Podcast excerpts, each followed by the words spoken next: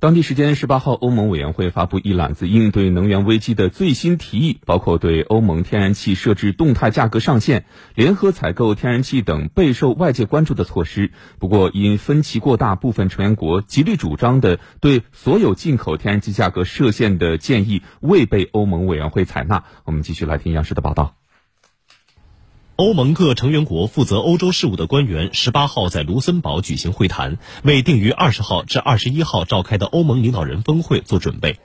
但由于欧盟成员国的能源需求和能源结构各异，调剂能力不一，欧盟内部在整体能源政策上始终存在分歧。在天然气价格设限问题上，克罗地亚和立陶宛支持对天然气价格设置上限，而斯洛文尼亚主张仅对液化天然气实施限价。作为欧盟最大经济体，德国则反对设置天然气价格上限，主张通过联合采购减少消费量和增加供给来应对能源短缺。对此，欧盟委员会主席冯德莱恩十八号表示，荷兰所有权转让中心的天然气价格基准现如今已不能反映欧洲液化天然气的实际价值。在制定出一套新的价格基准之前，欧盟需要在必要时候对天然气交易价格进行限制。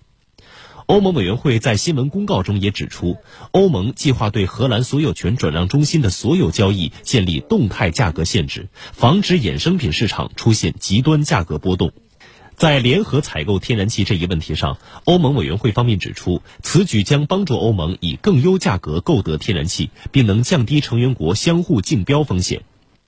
对于欧盟委员会的最新提议，负责能源事务的西班牙生态转型部大臣里维拉回应指出。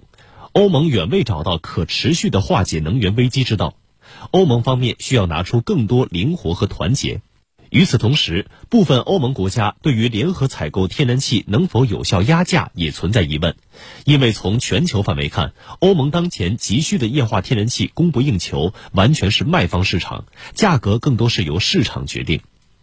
预计欧盟成员国领导人将在本周举行的峰会上对欧盟委员会的最新提议进行讨论。按照欧盟规则，欧盟委员会的这一提议需经大多数成员国批准通过，方能正式生效。